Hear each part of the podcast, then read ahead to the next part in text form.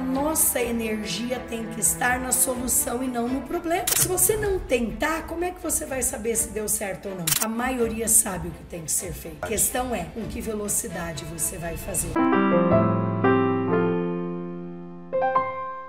Muita gente pergunta o que, que eu preciso fazer para ter sucesso. Não importa se você é um eu empreendedor, um médio empreendedor ou um grande empreendedor. Acho que a primeira coisa é faça o que os outros não estão fazendo. Na vida a gente pode pertencer a dois times, ao time dos mais ou menos ou ao time dos bons. Mais ou menos ele come mais ou menos, mora mais ou menos e só reclama da vida. Né? E os bons comem bem, mora bem. Até o Joel falou uma coisa que eu achei sensacional. O Joel J, que nosso grande amigo, né? né? Ele falou que tem gente que é acha difícil difícil fazer as coisas, difícil é ser pobre.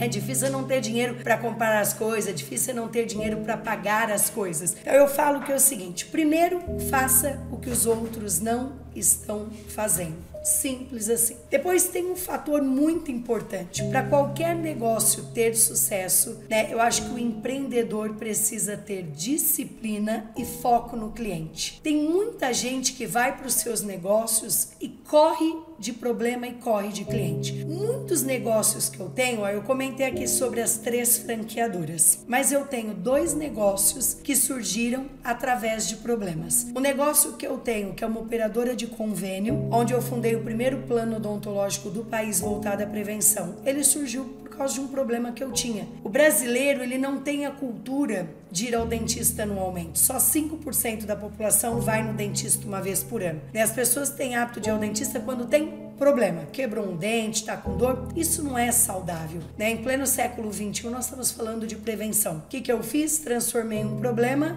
numa solução. Peguei esse problema e fundei um plano voltado à prevenção. Depois eu tinha um outro problema com um sistema na empresa. Eu não conseguia achar um sistema que suprisse as necessidades das minhas empresas. Fui lá, desenvolvi um sistema, acabei desenvolvendo uma Ferrari. Hoje eu tenho uma empresa que é a DocBiz, aproximando doutores dos seus negócios, que ela presta serviço para as minhas empresas e para o mercado de saúde e bem-estar. Então hoje eu presto serviço para outras empresas de saúde. Então eu acho que assim, esse foco e essa disciplina mas o foco no cliente. E eu falo que a nossa energia tem que estar na solução e não no problema, Marcos. Eu vejo na tua fala, eu vejo nas aulas que você dá, tem gente que, desculpa o palavreado, fica patinando na merda. E o indivíduo não sai, sabe por quê? Porque ao invés dele estar tá de olho e pondo a energia dela em solucionar um problema que ele tem, ele fica ali no, na mimiseira. Olha, para você que está nos ouvindo, toda vez que tem uma crise ou um problema, você tem que buscar continuar caminhando, nem que você caminhe um pouquinho mais lento. Se você parar, quando as coisas voltarem, você volta 10 anos para trás, 5 anos para trás, porque você tem que gatinhar de novo, para depois continuar caminhando devagarzinho, para depois correr. Se você caminha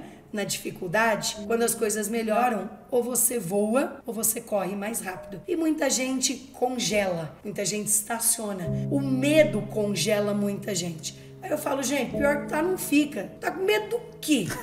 né? eu, eu, acho que assim, se você não tentar, como é que você vai saber se deu certo ou não? Muita gente que me pergunta assim: ah, eu tô pensando em empreender, tô esperando o dia D. Não, o dia D é agora, o dia D é hoje. Você tá esperando o quê? Né? Você tá esperando porque as, as crises são cíclicas, né? Elas vão e voltam. A questão é, não adianta você achar que não vai ter outra, vai, é quando vai ter outra que vai ter, vai. E eu ainda estou fazendo uma reflexão grande, estou compartilhando isso nas minhas lives, nas minhas palestras e quero compartilhar isso aqui com vocês. Olhem só, nós passamos aí por alguns problemas nos últimos anos. H1N1, né, que a gente toma vacina. Nós tivemos aí dengue, que eu sou do interior de Ribeirão Preto ali, da região de Ribeirão Preto ainda tem bastante dengue. Aí a gente tem uma zika, a gente tem uma chikungunya. Meu sogro morava no, no Nordeste, lá em Belo Jardim, perto de Caruaru. Ele teve as três coisas: dengue, chikungunya e zika. Quase morreu. E agora nós tivemos aí um coronavírus, né? Só que é ilusão a gente achar que esse acabou, que nós não vamos mais ter problema pro resto da vida. Então, pessoal, a gente tem que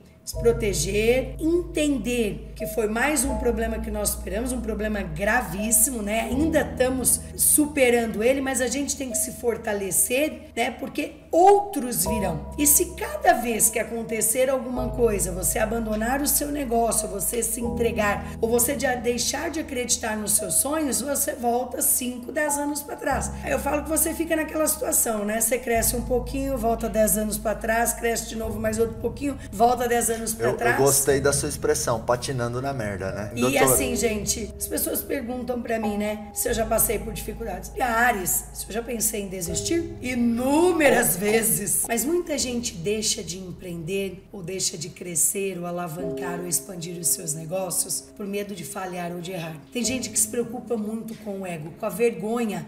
Ah, mas se eu errar, como é que eu explico para minha família?